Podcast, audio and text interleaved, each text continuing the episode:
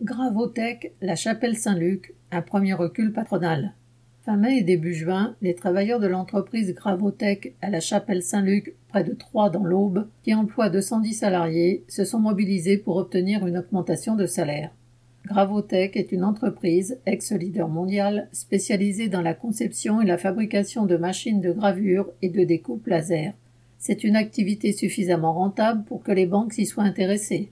Depuis 1996, les LBO, leverage buyout, se succèdent. Ces achats à effet de levier permettent d'acquérir une entreprise par le biais d'un montage financier constitué d'un investissement de l'ordre de 10% et à 90% d'un emprunt, chaque revente permettant aux acquéreurs de repartir avec des dizaines de millions d'euros.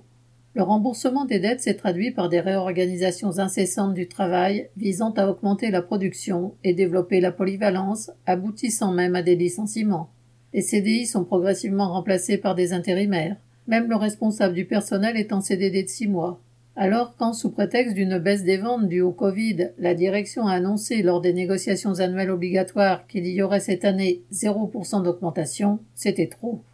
Deux heures de débrayage n'ayant amené aucune réaction de la direction, lundi 31 mai à l'appel du syndicat CGT, une bonne cinquantaine de travailleurs se mettaient en grève pour réclamer une augmentation de 3,5% sur les salaires.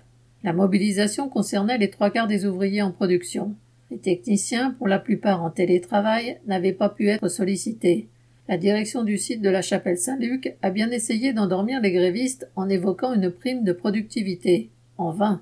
Toujours sans réponse de la direction centrale, la grève s'est poursuivie les deux jours suivants, le mouvement s'organisant progressivement. Mercredi 2 juin, la direction décidait enfin de se déplacer depuis Lyon.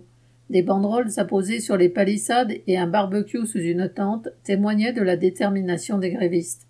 Mais le refus de toute augmentation demeurant, la pression est montée d'un cran avec l'irruption d'une trentaine de grévistes dans les locaux et une explication houleuse avec la direction l'octroi d'une augmentation de 1,6% à compter du 1er juillet et une prime gilet jaune de 200 euros pour les ouvriers et employés, mais pas pour les techniciens, n'ont finalement été acceptés par la majorité des grévistes qu'après l'obtention de la rétroactivité au 1er janvier.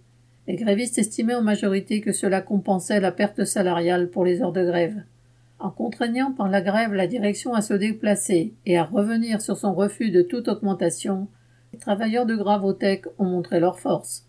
Correspondant Hello.